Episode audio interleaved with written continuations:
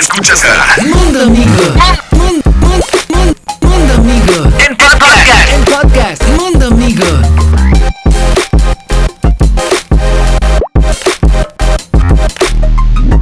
Hola. Hola, yo soy Emilio. Y acabas de llegar la interacción de tu revista Amigo en esta sección. Ahora la escucharás en su versión sonora, con el relato de Mari Morín y su historia musical, con todas las canciones que ha escrito y que te encantará volver a escuchar.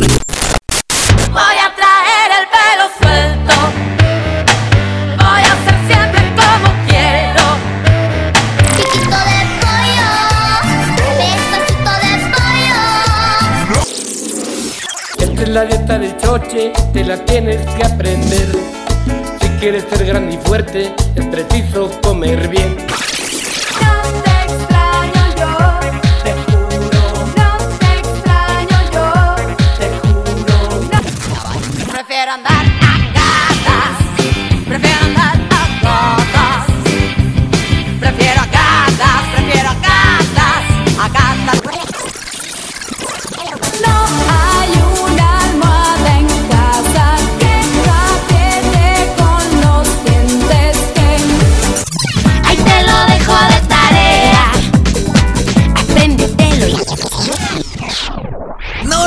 Perrito, deja de jugar y déjanos escuchar la entrevista. Él es Ramiro el Beagle, el perrito que ves por todos lados en Revista Amigo. Y ahora vamos a dejarlo que se convierta en un DJ perruno para que nos traiga este cuando sea grande musical. ¿Ya estás listo, perrito? Que comience la entrevista.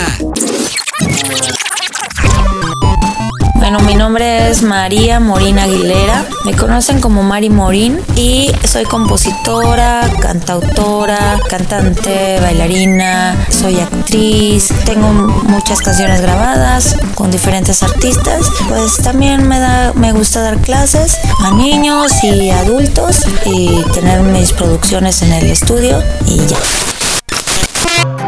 Pues desde chica mi mamá andaba en auditorios, en teatros, cantando y iba a giras, entonces nos llevaba a mi hermano y a mí. Pues aunque no me gustara, nunca tuve opción como que de elegir alguna profesión, simplemente crecí en ese ambiente. Nací en Guaymas, Sonora, y mi mamá y nosotros nos venimos a Puebla. Me gustaba aprenderme poemas, me gustaba declamar, me gustaban mucho las clases de gimnasia, bueno, de, de gimnasia rítmica. Estaba de moda, de moda Nadia Comaneci y yo quería ser Nadia Comaneci. Este, Olivia Newton-John con la canción esa de Física, Física. Entonces yo me veía esos videos horas, horas, horas. Entonces yo quería bailar así como ella, quería cantar como ella. Siempre me agarraban de la Virgen María para las pastorelas. ¿Por qué? Pues porque a lo mejor yo era la más güerita y así como que se imaginaban a la Virgen María güera, ¿no? Aparte me llamaban María, ¿no? Bueno, me llamo María. Lo que hicieron mal es poner a mi hermano de José, porque nosotros siem- siempre nos estábamos peleando de... Y un día nos agarramos en la pastorela, pero yo le di con el niño Jesús en la cabeza, desmató al niño Jesús, me lo arrebató de la- con las piernas, la varita esa de nardo me la, me la rompió en la cabeza, me jalonó el pelo. Eso fue, pues no fue chistoso para mí, pero para la gente sí le fue muy chistoso. La arena estaba de bote en bote, la gente loca de la emoción. Muy chiquita, o sea, como la- las primeras expresiones que tuve hacia mi mamá, hacia mi abuelita, fueron ya con canciones. O sea, les escribía cartas, pero las rimaba y las y les ponía un título y las tarareaba, ¿no? Entonces, en realidad no me acuerdo cuando empecé a verlo, simplemente era mi... Eso sí te puedo decir que fue nato, o sea, fue natural, eso no, no, no tuve que estudiar, porque si tienes un pensamiento o un sentimiento, eres compositor. No necesitas nacer con el... con- con- con- como que en una familia de músicos para poder escribir una canción. Simplemente necesitas tener un pensamiento, un sentimiento por quien sea. Y todos lo tenemos. Entonces todos podríamos escribir. Todos llevamos una canción dentro que siempre tarareamos y que siempre cantamos. Nada más es cosa de, que si quieres ser compositor, pues te, vayas a estudiar con personas que ya- sean compositores y que te den sus, tips para componer, porque en realidad no hay una forma de escribir, hay unos tips que se pueden practicar. Mis primeros maestros pues fueron mi mamá y mi abuelita, ¿no? Que mi mamá me enseñó las primeras pisadas de la guitarra, mi abuelita me enseñó mis primeras canciones para cantar así de ópera, ella quería que cantara ópera. Pero maestros, maestros, así como tal, conocí dos que les agradezco toda mi vida y a ellos se les, les debo todo porque una maestra se llamaba Magdalena Santillán, que, es, que en paz descanse, que es increíble maestra. Me oyó muy desafinada con un rango de voz muy corto, con la voz muy gangosa, muy tipluda. Estaba obsesionada con ser cantante y me decía mucha gente, pues tú escribes muy bonito, ¿por qué no te, por qué no mejor escribes si no puedes cantar? Y esta maestra me dijo, si tú quieres cantar, yo te voy a enseñar y tú vas a cantar, porque el que habla, canta. Y entonces me puso a entrenar a, a- clases tres veces a la semana y no se rindió conmigo, nunca se rindió. Después de esos tres años que estuve así, después de eso viví 25 años de mi vida cantando y me pagaban por cantar. Entonces quiere decir que sí lo logró, ¿no? Sí logró afinarme, sí logró hacer algo con mi voz. Me acuerdo las primeras veces que me, que me oí el vibrato. Yo dije, ya estoy cantando, sea, soy cantante, no podía creerlo. Y después me empezaron a pagar por cantar, no lo podía creer ella me, ella me hizo cantante y, le- y yo no nací cantando, o sea, yo no traía el talento de la voz para cantar.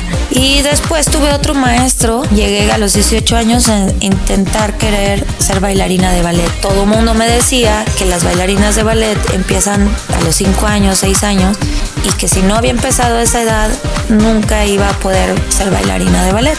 Y este maestro me vio, me dijo, si tú quieres bailar, yo te hago bailarina, pero tienes que venir tres horas diarias todos los días durante un mínimo de tres años, hacer dieta y hacer todo lo que yo te diga. En esos tres años logré hacer el split, el squat, todo, todo lo que, lo que requería para ser bailarina.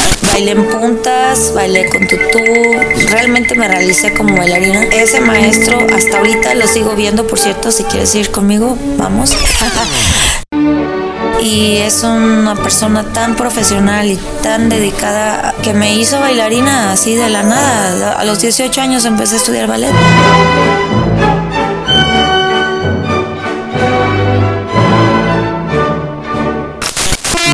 Había pasado mucho tiempo de que ya escribía canciones. Tenía, según yo, como 80 canciones, muy románticas y muy ay, de, y de mensaje y de protesta y así. Pero conocí a Gloria Trevi.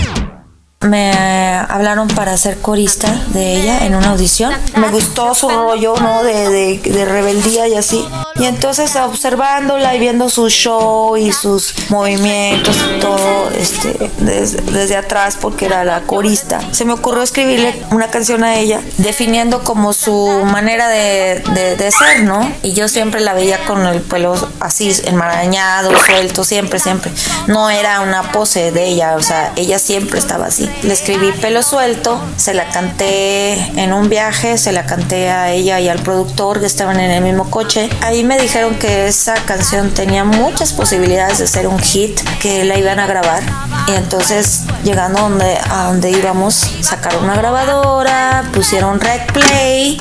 Y en un cassette grabaron la canción así como tal cual como la, como la escuchas, como la cantan. Y después como a los seis meses de eso, que yo ya no era coro de Gloria, ya viví en Puebla otra vez, ya estaba en la banda de, la generación de nuevo, y la escuché en el radio, cantada por Gloria Trevi exactamente igualita como yo la había escrito. Voy a traer el pelo suelto.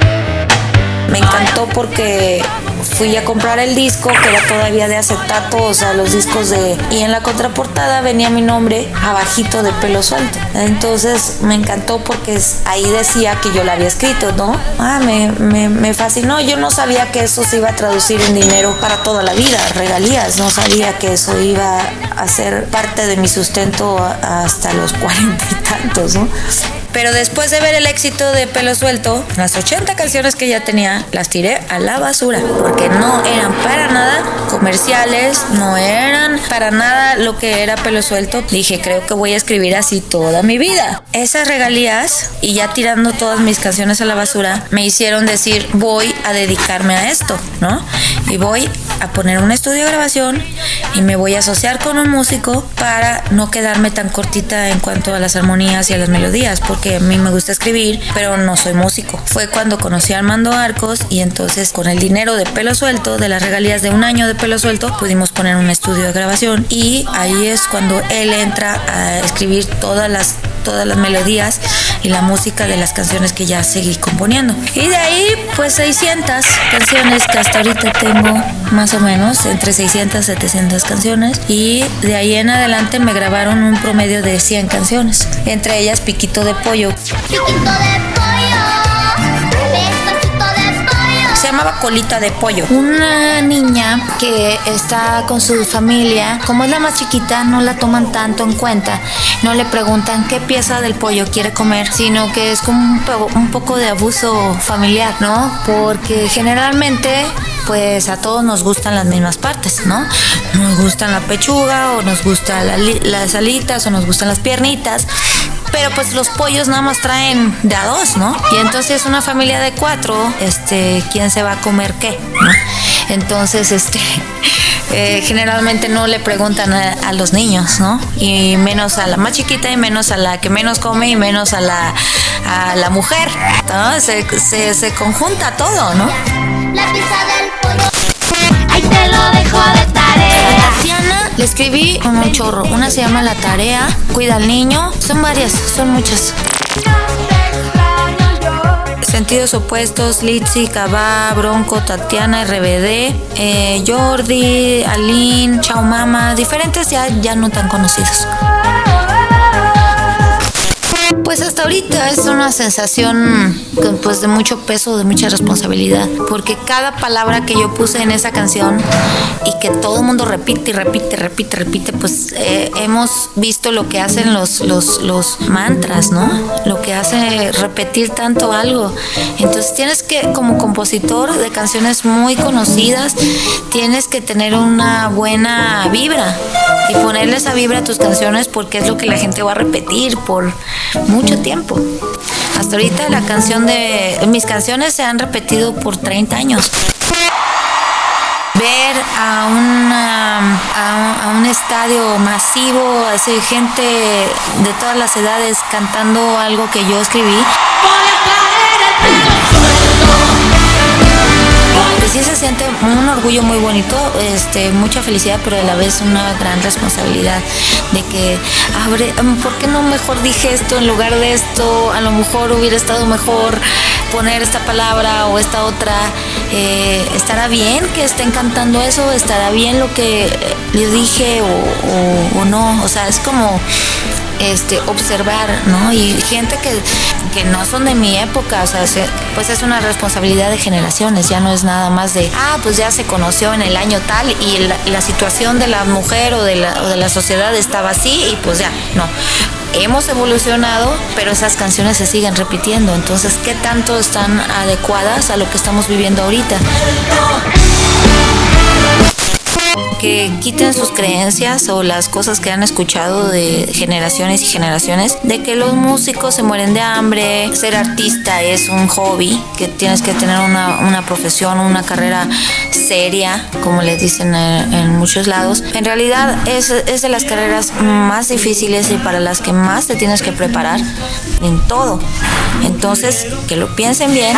Si realmente se quieren dedicar a la música, tienes que estudiar el triple de lo que estudia un arquitecto. ¿Por ¿Por qué? Porque tienes que estudiar música en primera. Ahora tienes que estudiar más computación y más eh, eh, todo lo que tiene que ver con la tecnología, porque ya todo está dentro de una computadora, la música. Tienes que ser ingeniero de audio y tienes que prepararte vocalmente, estrúnicamente, preparar tu cuerpo, estar guapos, ir al gimnasio, alimentarte bien. O sea, puedes ser un, un- pintor, pero tienes que prepararte. No es de, ay, tengo talento para pintar. Y no, no, no. Tienes que viajar, tienes que hablar otros idiomas, tienes que conocer gente, tienes que leer muchísimo, muchísimo de historia, de todo, conocer de todo, invertirle mucha lana. Es una carrera cara y no es para espantarlos, es para que no se dejen llevar con que es un hobby. Mira, nunca te va a estorbar, nunca va a ser algo que en lo que hayas perdido el tiempo. Pero lo que es cantar,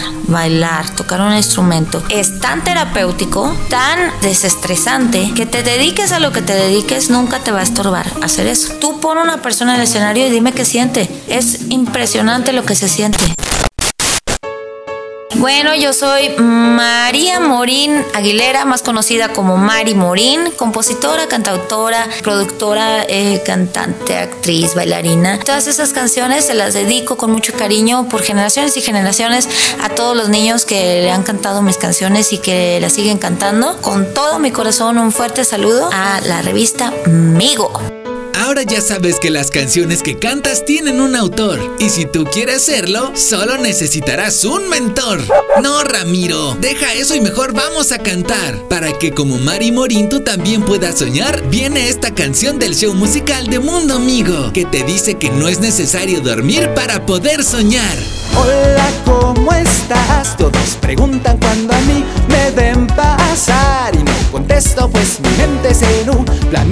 cabeza retumba Sé que en ella hay mucha actividad. Después me dicen, oye, ¿a dónde vas? No encuentro a nadie que se atreva a preguntar. Y no contesto pues mi mente se nubla, mi cabeza retumba Sé que en ella hay mucha actividad. Dicen que soñar no es un trabajo matinal, que las ideas se alumbran a la luz de la luna,